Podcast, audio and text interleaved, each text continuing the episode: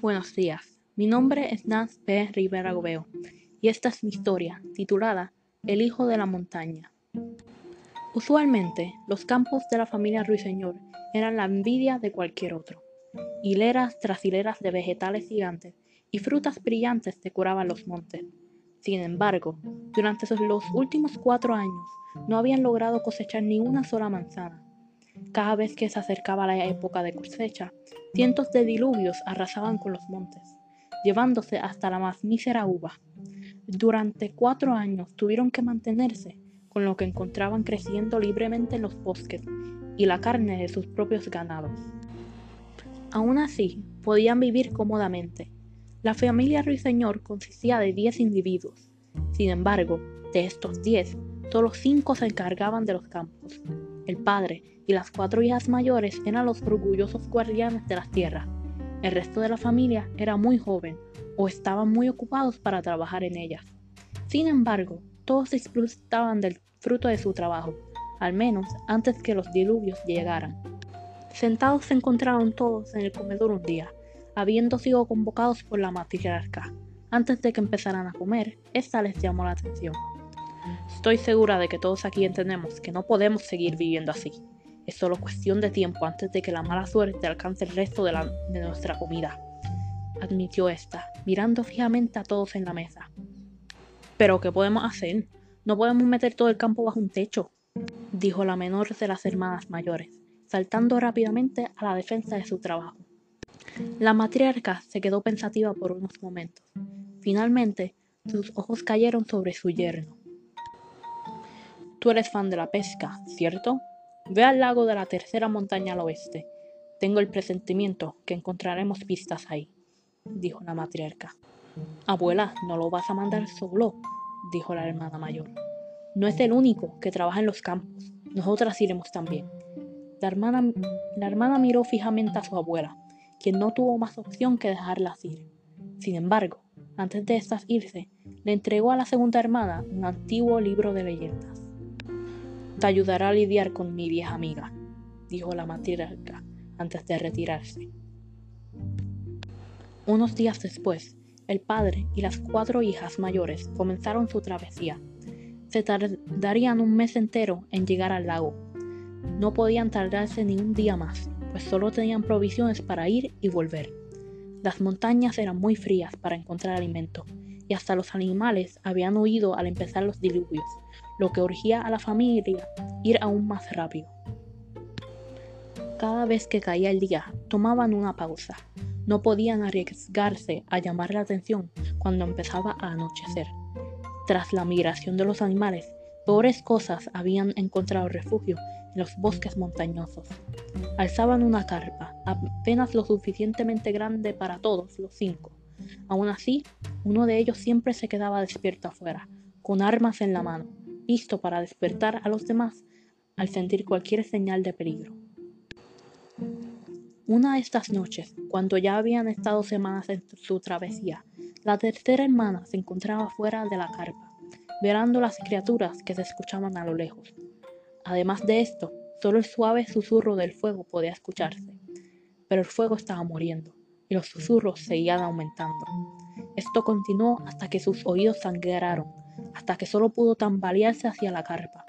Perdiendo el equilibrio, la hermana cayó con un sordo golpe, su cabeza derramada junto con las cenizas del fuego. En eso, sintió las cenizas subir por su nariz, y los susurros ensordecedores se silenciaron. Una voz extraña comenzó a dar vueltas por su cabeza. Habéis recorrido mi cuero durante semanas. No creáis que no me había dado cuenta. Sé que se acercan a la cuna de mi hijo, en el remanso de paz que tanto me ha costado crear. Tuve que ahondar mi propia piel para llenarla de agua, para su propio bien. ¿De verdad se atreven a creer que voy a dejarlos despertarlo? Tan pronto como la voz apareció, esta desvaneció. La mañana siguiente, la tercera hermana contó lo sucedido a sus acompañantes. Estos se perturbaron por los sucesos, tanto así que pensaban dar la vuelta y volver a casa, sus voces alzándose una sobre la otra. No fue hasta que la segunda hermana intervino, intervino con esto, compartiendo su teoría, que se calmaron. No me cabe duda, esa fue la voz de la montaña, comenzó esta, abriendo un viejo libro de leyendas. Las fuerzas de la, de la naturaleza son tan antiguas como el tiempo. No es imposible que, creer que lograran cobrar conciencia, pero ella está muriendo. Las criaturas de las que nos escondemos son prueba suficiente. Si los diluvios permanecen, no serán solo nuestra perdición, sino la suya también. Entonces, ¿por qué tiene miedo de que vayamos al lago? Si le conviene que paremos los diluvios también, dijo la tercera hermana, aún sobando su cabeza.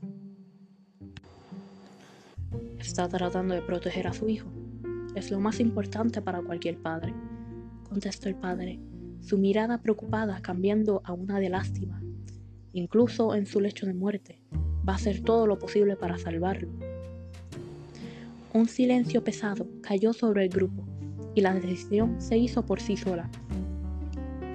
Siguieron marchando durante una ardua semana hasta que finalmente llegaron al lago. En este, el agua era tan cristalina, tan pura, que podían ver hasta lo más fondo desde la orilla. Un sinnúmero de flora y fauna se veía viviendo bajo el agua. Todo era brillante, como si ningún diluvio hubiera caído sobre la tierra. En el mismo centro del lago, una especie de esfera translúcida revelaba la silueta de un enorme pez. Cada par de segundos, este se retorcía dentro de su globo, creando nubes negras sobre la superficie del agua. Estas subían hasta el cielo, donde lentamente viajaban a la dirección de las tierras ruiseñor. Está dormido, pero sus pesadillas están causando los diluvios, dijo la segunda hermana, mirando al cielo con el ceño fruncido. Sin una palabra, la hermana mayor se quitó los zapatos, se amarró el pelo en una cola, sacó un martillo de la mochila de su padre y saltó hacia el fondo, nadando rápidamente hacia el pez gigante. El resto del grupo tardó en reaccionar, pero cuando lo hicieron, estos crearon caos, gritando por su hermana atrevida. Pero esta ya estaba muy cerca del pez como para regresar. Usando el martillo de su padre, esta quebrantó la esfera. Los pedazos salieron disparados por el agua, y uno de ellos se atravesó en el costado del pez. Con un violento sacudido, el pez abrió sus ojos, fijando la mirada en la hermana mayor. Esta se quedó inmóvil, tratando de verse lo más inofensiva posible. El pez finalmente movió la mirada, se retorció nuevamente para estirarse y empezó a nadar. Con el peligro terminado, la hermana usó las últimas de sus fuerzas para nadar a la superficie, donde su familia la esperaba. En el viaje de regresa, la voz de la montaña nuevamente se acercó a la familia. Los diluvios se detuvieron pero ahora mi hijo está despierto. Envejecerá y últimamente me quedaré sola. Hubiera preferido morir a ver que a ver su muerte. Con estas palabras, la voz de la montaña se desvaneció. En fin, gracias por su atención.